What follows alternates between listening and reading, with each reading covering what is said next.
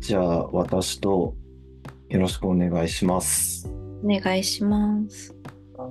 えっ、と、今回は、あの、引き続き、一行日記の回っていうことで、ラストを飾るのは、リサさんですね。はい。あの、拝見をさせていただいていて、はい。はい。やっぱ恥ずかしいですよね、なんか。恥ずかしいですか恥ずかしいです。見せるということがね。うん。まあ、何回か落ち込んでますね。 そう。基本的に落ち込んでますね。 何回かどころじゃなく。結構、それってそれってなんか生理的なものっていうことなのか、うん、うん。あんま関係、関係ある時もありますけど、うんああの、関係ないこともある。あ生理的っていうのはそそっちのあれかああ、じゃなくてうんあの単純にこううバイオリズムとしてそういうものが組み込まれているというかこう浮き沈みがあるのが、こう通常運転というかああー割そとうでもないそうかなえっ、と沈んでるのがちょっと通常運転的なとこあるかもしれ ないです ー通常とは何かっていうことになってくる結構でも、うつうつとしてる。でも特にこの2ヶ月はなんてだろうななんかちょっと10月ぐらいまで忙しくって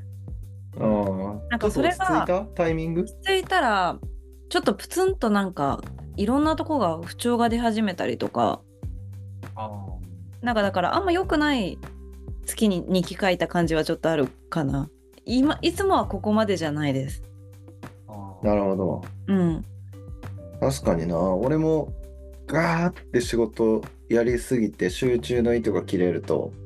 ちょっと風邪っぽいなとかうん。いうのはねでもそれはなんか人間の生態系としてなんかそうなってる気がするうん。しなんか意外と今回立て直すのに時間かかったなみたいなうん感じかもです。でもようやく人間の復活してきましたけど、あごめんなさい。人間のあいやいや人間の仕組みとしてこう常に100%でいることって無理だからうん。あの体がもう構造としてわざと風邪ひいたりとかうんうんっていうのは絶対にあるからうんそういうのと同じ類の感じなのかもしれない。うん。そうですね。頑張りすぎてる反動なのかな。うん、そういう意味で言うと10月ぐらいに忙しいのが落ち着いて11月頭ぐらいに糸が切れ始めて少しずつ復活してる2ヶ月ぐらいの日記かもしれない。おなるほどね。ちょっとそのちょっと俺は落ち込んではいないのかなっていう中でちょっと俺の話ともつながりそうかもって思ったのところではいあ、の11月13日の人間関係において間合いって重要だ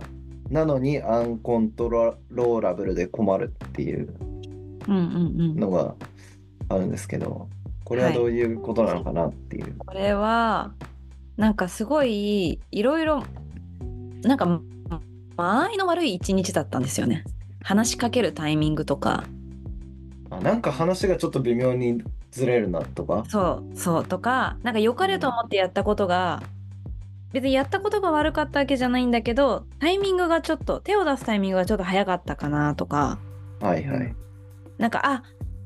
で微妙になんですよ微妙になんだけどその微妙な誤差って結構大事だよなって思ったりしてどてうどういう美さなんだろうなそれうるさってちょっとわかんないね。普通の人が感じ取ってるぐらいのことなのかどうかもちょっとね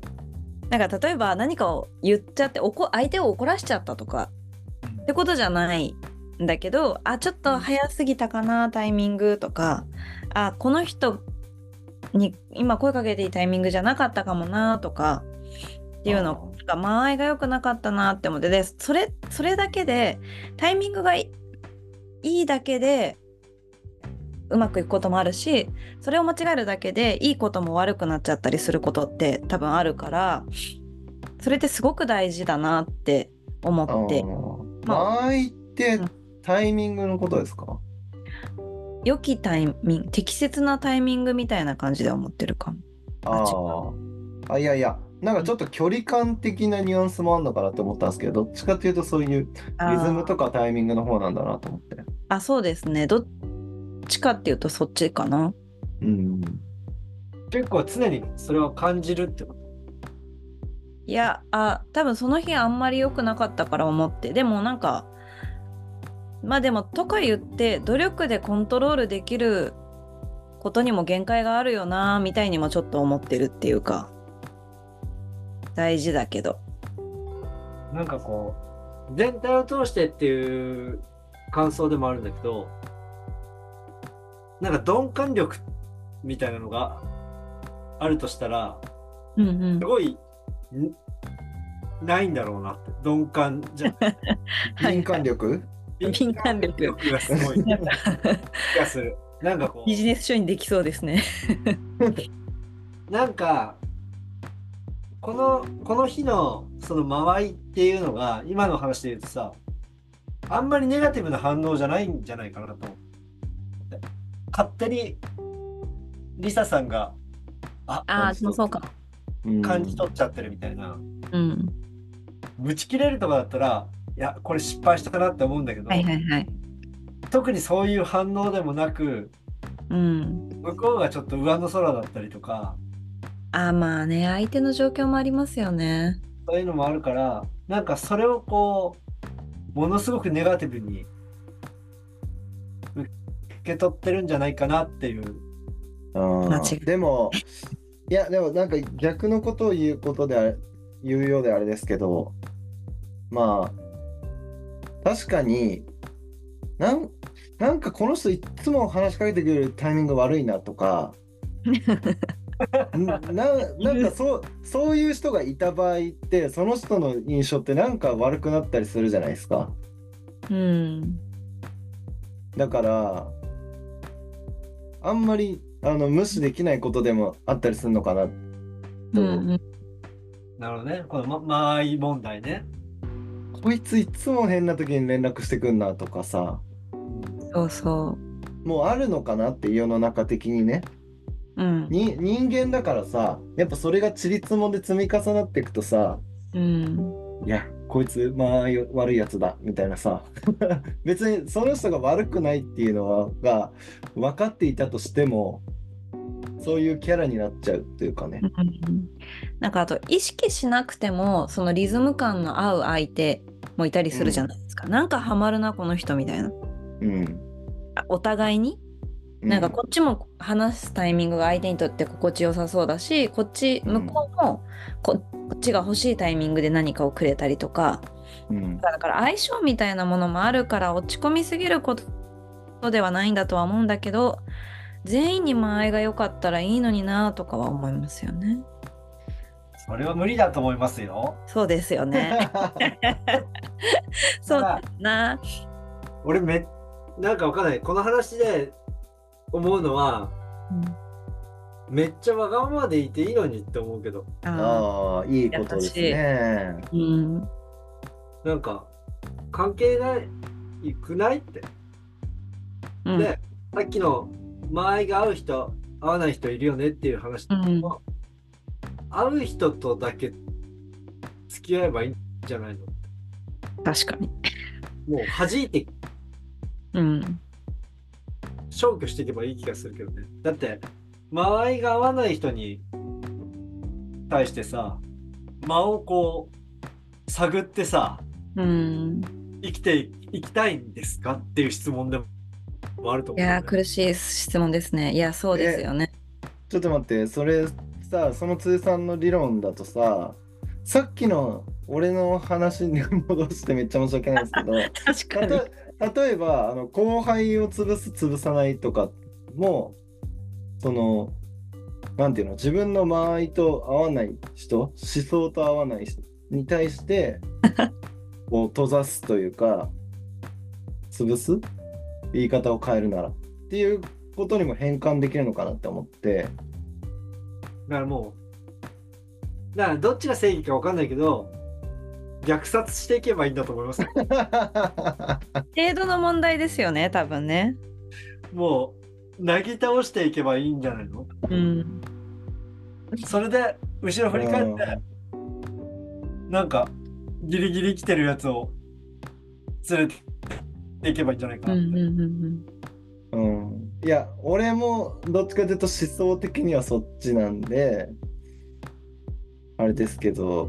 だからなんかこう、いいのかなそれでっていう北さんはもうこう、虐殺していけばいいんだと思うんですよ、今年確。かに殺される前にル殺ソすさんの目標そう今年の目標もう決ま った虐殺逆さ 習字できそうね、か習字でも画数、うん下げにかけそうだけど、逆いやでもあの本当に思うよねみんなを救うってミッションがでかすぎるんだよないやそうですよね全人類は仲良くできないから。うん間違いないそう、っんていうのがこれですねそれで言うと、なんか、あれかな。その、もう、どん底に行った時によ、時時に、読む。西の魔女が死んだを読み返すっていうのは結構、うんああ処方箋的な、私処方箋ですねうんなんか西の魔女が死んで読んだことありますないです。ないけど映画をちるすごい前に見たかなでも小説良さそうだなと思いながら映画見てました、この人好きなんですけど私書いてる人も、うんなんかえっといじめ学校に馴染めなくていじめられちゃってる女の子がおばあちゃんの家でしばらく暮らすっていうまあ多分ちっちゃい子とかでもあのティーンとかも読めるような児童文学的なでも大人も読めるみたいなやつなんですけど、えっとおばあちゃんが多分魔女もうちょっとこれどこまでなのかわかんないんですけど魔女ちょっと超能力的なことが使えるんですよね。で私も魔法が使えるようになりたいから教えてくれっておあのおばあちゃんにせがむというかお願いをするんですけどそうするとおばあちゃんがあのいきなり魔法を使うのは危険だから、えっと基礎練習みたいなことが大事ですと。こう急に魔法をやってもあのなんか世の中って結構大変というか邪悪なものにまみれてるからまずは基礎練習で早寝早起きで食事をちゃんととるみたいなことからやるっていうことが魔女の最低限のこう基礎訓練なんだよと。でそれによって意志の力を鍛えることっていうのがファーストステップだっていうんですよね。うんで早寝早起きをするべきなんだけどその早寝ん早起きか何時に起きるかっていうのをまず自分で決めなさいと。でそれを守ること。できちんと起きて食事をしてで午前中は庭仕事をするっていう生活をまずは送るようになることっていうのがまあ魔法とか何か特別なことを起こしたりとかそういうことにつながっていくんだよっていうようなあのシーンがあるんですけどそのシーンが私はすごく好きでだからまあ別に魔法を使うというわけではないんだけれども千里の道も一歩から意思をまずは早起きをすることからみたいな生活を整えることからで自分で物事を決めることからっていうところから落ち込んだ時はスタートするっていうのを決めててそれを読み返すっていう落ち込んだ時の処方箋ですね、うっんていうだけなんですけどそうそうそう。でもちょっとこう、読んだことないからさ、うん多分そのニュアンスって今、なんか、あなんとなく分かったけど、そのニュアンスごと感じて、課題図書にもできそうだなって。ああそうですねそうそう合わない合わない場所から克服していく女の子の話みたいな感じだったりするので、結構面白いですね益木さんの本俺一冊も読んだことないかもしれないそこ読んだことない。私エッセイがエッセイとかちょっと何冊か読んでますえーうん。面白いです。魔辻さんなんか法ってあ、いや、辻さんはなんかそういう、何かあった時に触れる作品みたいなのってなんかあんのかなと思って。さでもなんか映画を見るっていうこと自体が結構あるかも。ううんん。とか漫画読んだりとか、なんか同じ作品じゃないかも。いろんなの気分転換に。うん。でもなんかね、多分、そもそも、ちょっとリサさんと俺の構造が違ってて、はいはい。なんかあんまりね、普通っぽくなんないんだよね。うんうんうん。だからなんかこう、あんまり落ち込まないっていうか、うん。このバイオリズムがね、の波が結構少ないから、このなんか、この処方処方箋みたいなのがあんまないかも。うん。処方箋がいらないっていうね。いらハなッい。ピーですね。それが一番いいですよね、でも。健やか。うんうん。あれはでもそう、それで言うとさ、モチベーションが下がったりとかはあるんじゃないですか、松井さんも。うん。下がったりはある。それはなん多かそう分単純に仕事があんまり来なかったりとかっていう、なんかその本当物理的な、うんなんか忙しくしてたいんだよね、多分。常に、ああ。常にやることがあった方がいいみたいなはい。ストイック。のがあって、その中でし空いた時間に見る映画が好きなんだよね。ああ、忙しい中で。そうそうそへう。あのえ広大ななんかこう自由な時間が与えられた時にうん意外と見なかったりしてうん。ちょっとわかるかも。うん。多分なんかなるほど動ね。これは。だからその動きがちょっと鈍化するとちょっとモチベーションが下がるみたいうん。なのがあって多分自分の課題としては結構今のって他者から与えられる忙しさに依存してるのがダメかかなって思ううん。自分だけでそれをこう自走したいなっていう思いはうんうんうあん。課題かも。うん。勝手にずっと忙しい方がいい。ああ。難しいですね。何をしたらいいのか。自分で忙しくする。なかなか忙しくできないんだね、自分ごとで。確かに。でも、西の魔女が死んだはいいかも。意志の力で自分で忙しくしていく話、忙しくっていうか、生活を決めていくっていううん基礎練習の話だかなるほどね。ら。はい。ペーパーバッグ。これが文庫なの顔じゃあ顔、今。やったー。 ポチってください。松井さんはなんか気になるリサさんの日記ありますか自分も Apple Music のまとめをに気になって1年過ごしてたから、はいはい。来年は一人で作業すする時間をもっと増やしたいと気づかせてくれた Apple Music 2023年まとめっていう。はい。12月1日に Apple Music のまとめが出てて、うんで、えっと、私去年に比べて聞いてる時間が1万分少なかったんです よ。やばくないですかうんで何時ええど何時間何時間だっけなえっとです。 60で割りましょう。少えなかったってことそうそう時間が少なくてで私あんまりあの音楽詳しくもないし邦楽ずっと聴いてるってなくあんまりなくてあのプレイリストの洋楽とかを作業音楽として聴いてることが多くてっていうかそれがほとんどでうんで去年とかそれで大半を占めていてきょえっとどっちだ去年はさ去年2022年うはん3万2000分聞いてたんですはい。それが2万3000分になったんですねうん結構下が下がるっていうか 別にいいんですけど、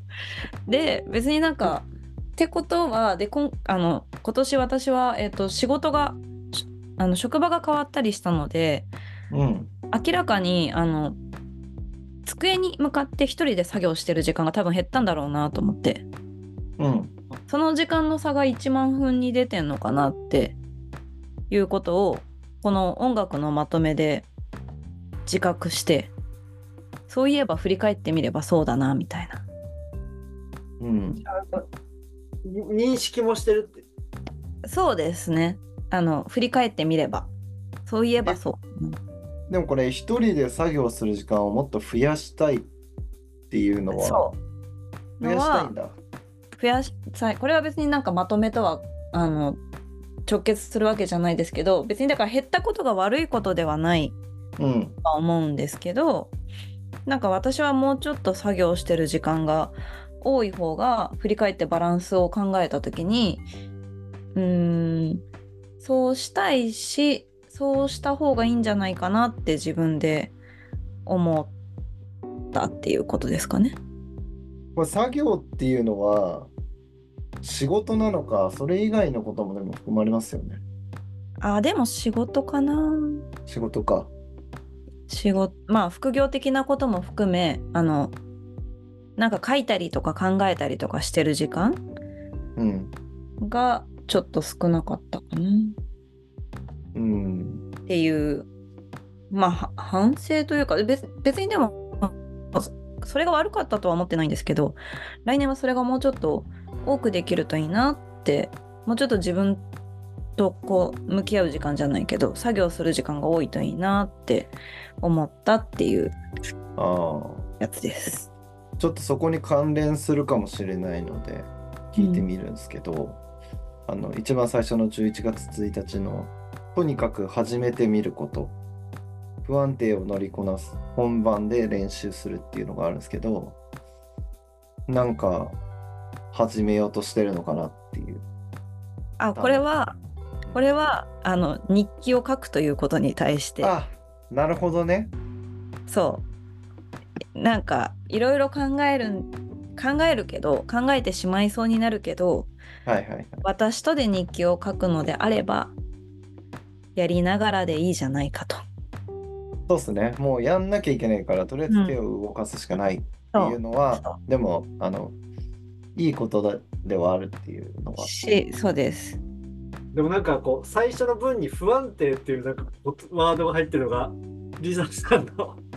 あれでも本番で練習するは継続するコツうん坂口さんので不安定を乗りこなすはあれですあの上達論んからの引用ですね。うんだから私とマインドでっていううん私結構でもこれまでやってきて私とで学んだことのちょっと残ってるワードで言えばこの2つ結構そうだなってうん思うことでなるほどうなるんほどねかな意外にあ継続するコツが残ってるっていうのが面白いけどねうん 確かに。大事だな 上達とはね、 多分なんかこう3人の中で、去年、結構刺さってる。通算に一番刺さってた感じがありましたもんえね。上達論ですかねけあ継続するコツ。と上達論は俺も残ってるなうん私も上達論結構残ってますなんかギャップあったよねあのうん読み始めのこれ何の本読読まされてるんだろう感からのうんうんうんうん、結構重要なこと言ってるじゃんそうですね俺残ってるって言われるとなんだろうな。なんです残ってないのいや残ってますよ全部だって俺が一番聞いてますもん そうですよねそうですよね編集してるから。間違いない でもなんか題材として刺さったやつああ。記憶に残ってるのは、俺意外にイニシェリン島の回とかね。あーまたマクロミクロなそうそうそうそう。うんうんあ確かのに、パードリックとコルムの話が意外に別の回に出てきたりとかもうんうんうんそうですねして、確あかにの、ブランクスペースの話とかも、これってパードリックとコルムなんじゃないとかさ。うんそうですねうん。もう一回出てくるのは良作ですよね、きっと。確かになんかでもやっぱ面白いよね。こう積み重ねてるそうそうそうそことの面白さみたいのはうん。あるよね。う。う。うんん。パードリックとかコルムっていう名前を覚えて、いまだに覚えてる人間が世の中にどれくらいいるのかっていう。そうそうそう。だからそういうのもね、覚えちゃうぐらい、なんかこう積み重ねとしては面白い回だったかもしれないとか。確かに。俺は12月5日の哲はい学のある人ってどうやったらなああ。おって、さっきのなんかこうテーマを持って生きてるみたいなことなのかな。あ、でも近いですね。近いのかな。それもありますね。なんか、鉄がいいなって自分が思う人、ちょっと憧れちゃうなって思うような人、それはまあ、クリエイターだったり、作家だったり、芸能人だったり、まあ、ま、周りの人だったりいろいろあると思うんですけどはなんか割と哲学がある人っぽい人ちょっと哲学がある人がどういう人かもまだ言語化できてないんですけどぽい人、まあ、知性のある人じゃないけど自分なりの哲学を持ってそうな人に憧れることが多いなって思う一方でじゃあ哲学のある人ってどうやったらなれんだろうみたいな。うんうんな哲んか学がある。結構難しいですね。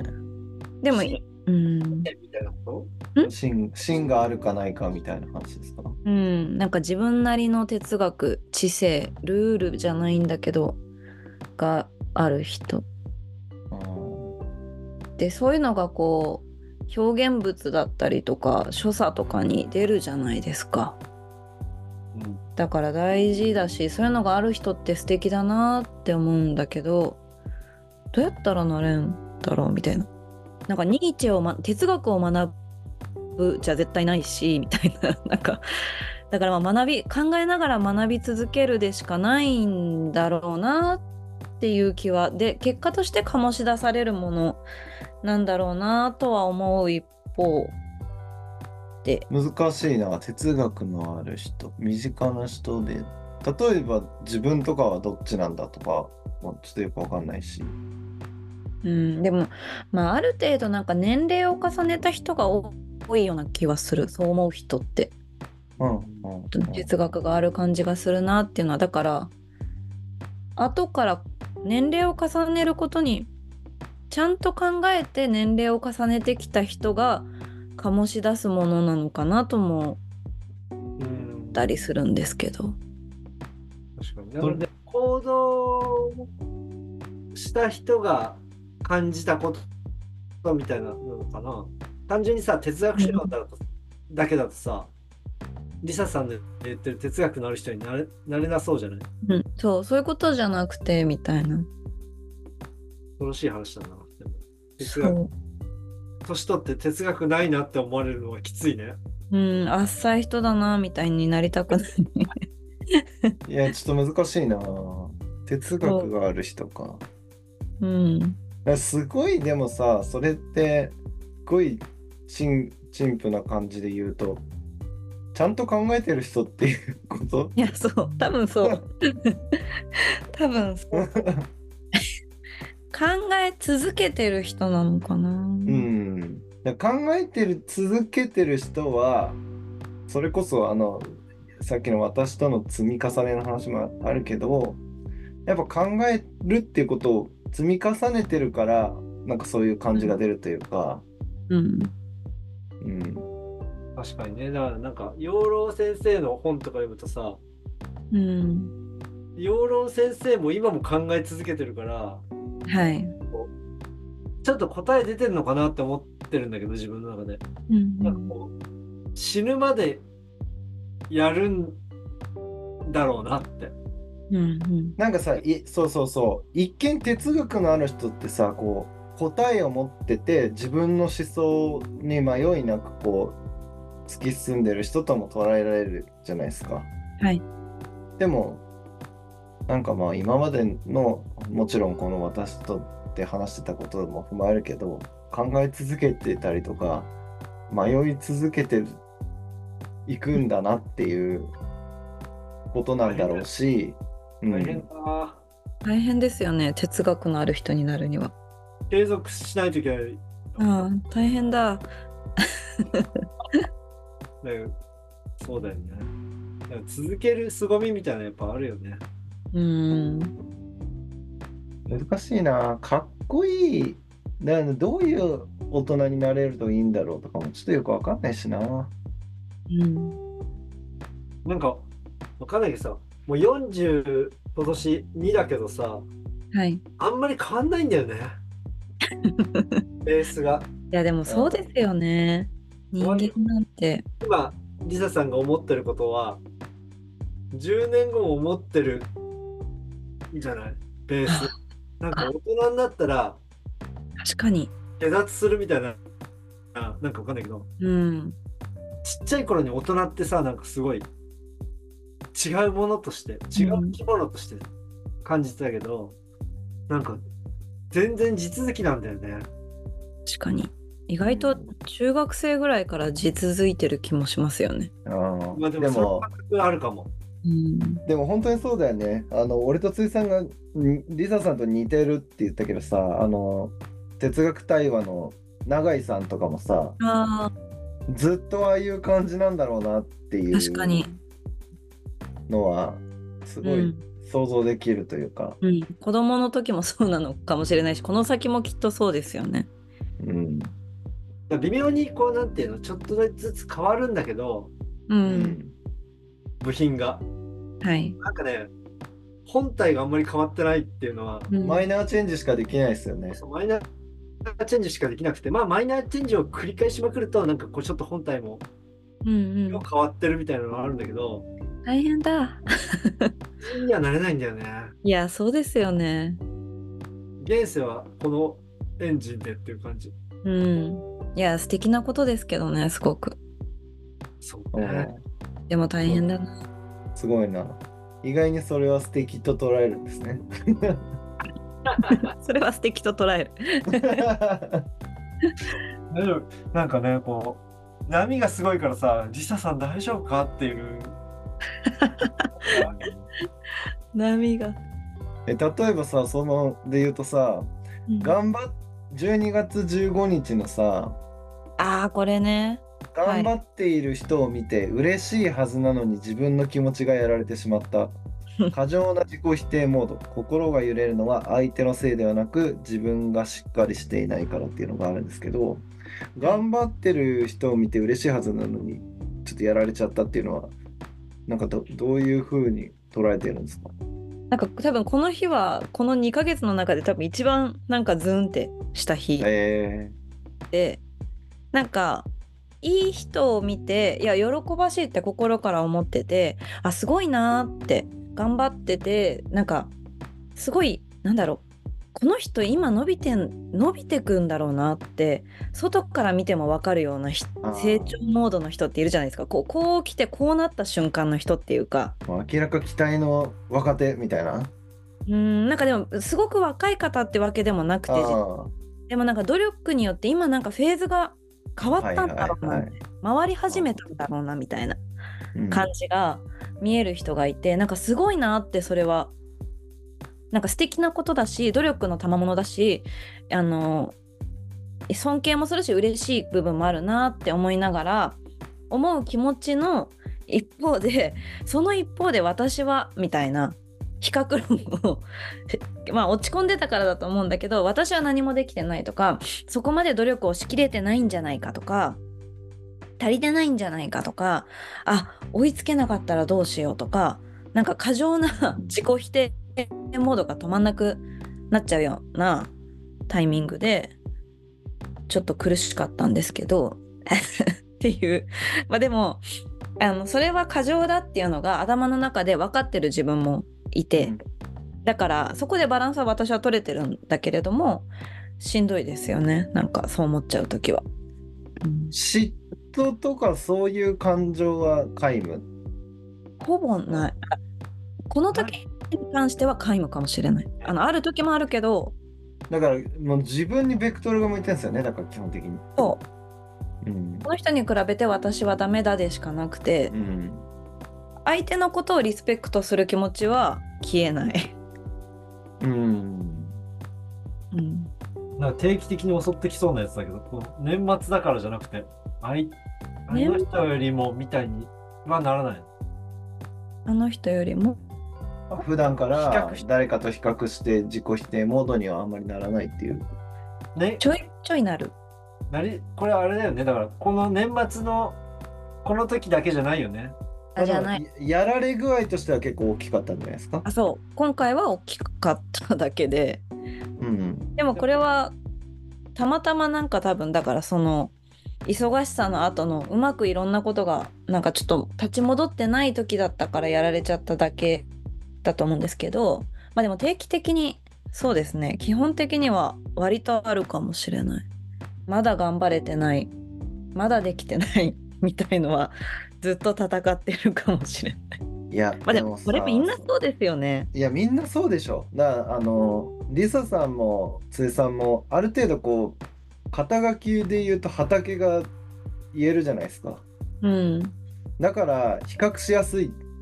と思あうんあですそよ、れもあるかもしれない、うん俺はあんまり比較対象がいないからあんまりそれを感じずに住んでるというけど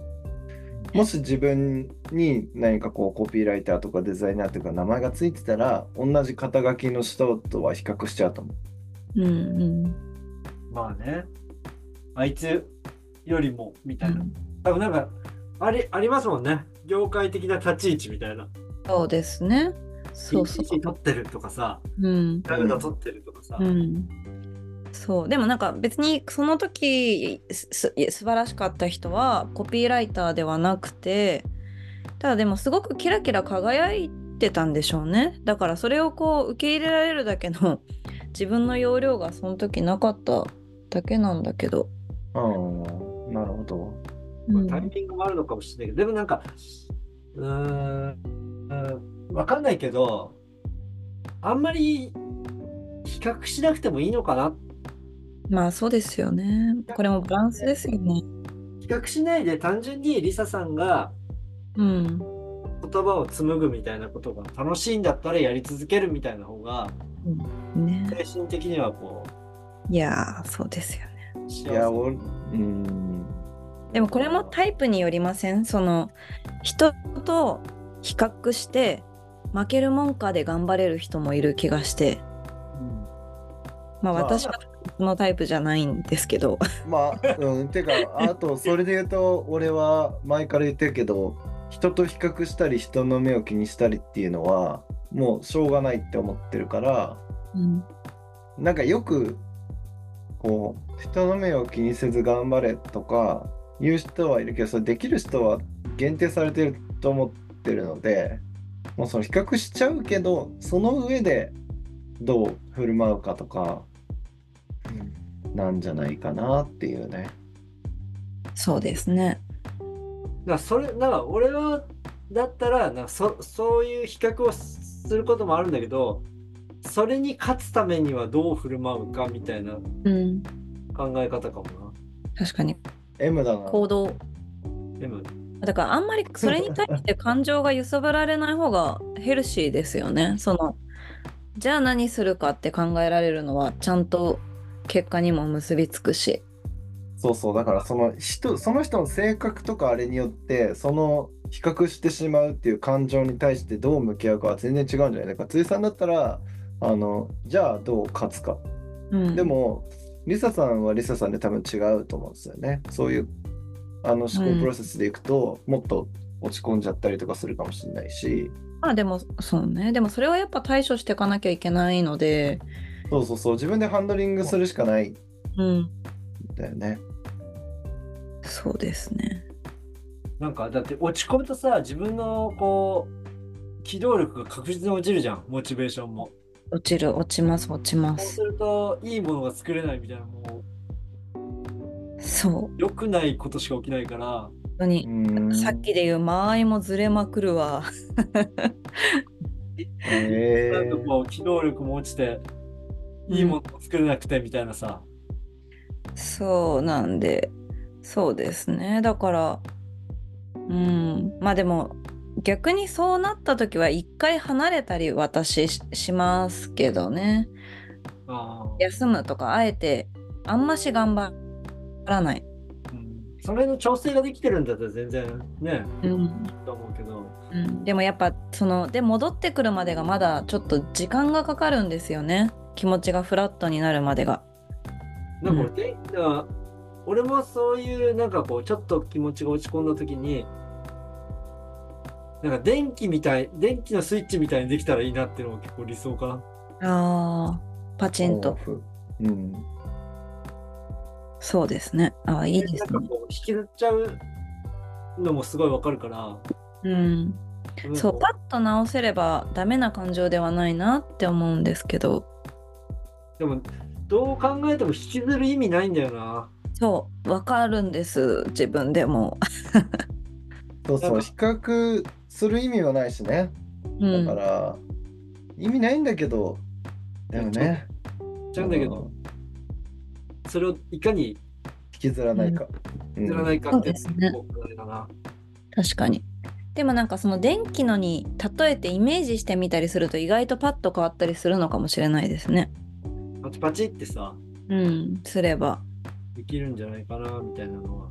こう確かに理想というか。まあ、本当に物理的に実装してる人もいますよね。なんか、これをパッてこうやってやったら、もう忘れようとかさ、ああ何秒ルールとかでタイマー決めて、もうこの5分間はめっちゃ落ち込むけど、この5分のタイマーが鳴ったらもう終パわッりっていてう。切り替えるとか。ああそういうの大事ですねいいかもね。そういうなんかなんかルールを決めるのはあるかもなうん、外外部外的精神の中でそのスイッチっていうのは結構むずいもんね。うんうん、そそううそう。何か道具を使うっていうのはあるかも確。かにそうですねそういう意味では私割と自分に甘く待ってあげちゃうから時間かかるなーって自分で思うんですよねそれもまたストレスだったりするからなんかルールはあ取り入れようかな、うん、まあ、ちょっと5分とかじゃ短いかもしれないけど、1時間はもう、うん落ち込んで OK みたいなうんうんう風んに、まあ、ある意味こう寛容自分への寛容さとかも、こう交えながらね、うんやるっていうのはあるんじゃないか。うん確かに全てをこう拒絶していくと大変だから、そうですね、落ち込んじゃダメなんだとかさ、うん、比較しちゃダメなんだってやってると、逆にもっとなんか歪みが生まれそうだからさ、うんということで。題でもあるな、今。まあ確かにね、人の振り見て、我が身をこうんう、うん、あれかな。そろそろ時間があれなんですけど、ねリサさんのでもはい目標は、あの虐殺っていうことは変わらずでいいのか な。虐殺ぶった切るいやでもなんか、わがままでいていい、マジでいいと思うけどね、本 当に。ありがたいいけるかなわがままになれるかな確かにわがままわがままになるのとルールを取り入れるのとあと Apple Music の時間を増やすちなみに Apple Music の1位は何ですかアーティストアーティスト。アーティストは私あれかなえーっとシャイ・マーティンっていう洋楽の歌手がいるんですけどえー、ぜひ好マーティン。えー、女性なんだ。きですはいちちなみに辻さんは何だったんですか これはね、ねなんかね、知り合いの知り合いなんだけど、去年聞いたやつの中で、ちょっとね、意識的に聞いてたのよ。この音楽が1位だったらいいなっていう。えー、そう意図的にランキングを操作してる。意図的にいい感じにしたいっていう。なんかこよくないな。う、2022年はね、ちょっと恥ずかしかったのよ。うん、あそういうのありますよねこれが、これかみたいな。宮内ゆりさんっていううん、はい見てみよミュージシャンがいて、宮内ゆりめっちゃいいですよ。ううんマルな。うんうん感じで。おすすめです。あちなみにそうだちょっと補足をしとくとあの私多分聞いてんのはプレイリストのなんかあの歌詞ないやつとかが多かったりするんでシャイ・マーティン聞くとこれで作業してんのかよってちょっと思われるかもしれないけ どそれは作業中にはあんま聞かないかもです。あでもそれでも1位なんだ。作業そうってのがなんか多分あのプレイリストで聞いちゃってるんで1個のアーティストが高めに出ないんですよね私。ああ、なるほどね。分散して。ばらけてる。しててばらけててみたいなです。え朝日さんは何でしたいや、俺は、あの、お二人は理由がわかると思いますけど、あの、歌ひかるさんでしたね。あなるほどなるほど。いいな。なんか、俺、気を抜くと、ヒップホップとかが1位になっちゃうんだ よね。 いいじゃん、別に。全然いいじゃないで すか。気を抜きあみたいな。うん